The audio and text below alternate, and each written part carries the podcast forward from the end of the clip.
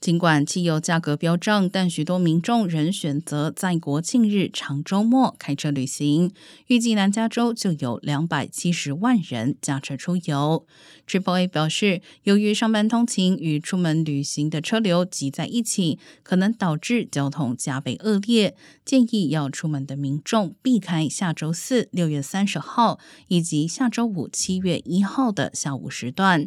而五号公路预计成为全国最拥堵的公路，预计出行时间将比正常情况增加约百分之五十。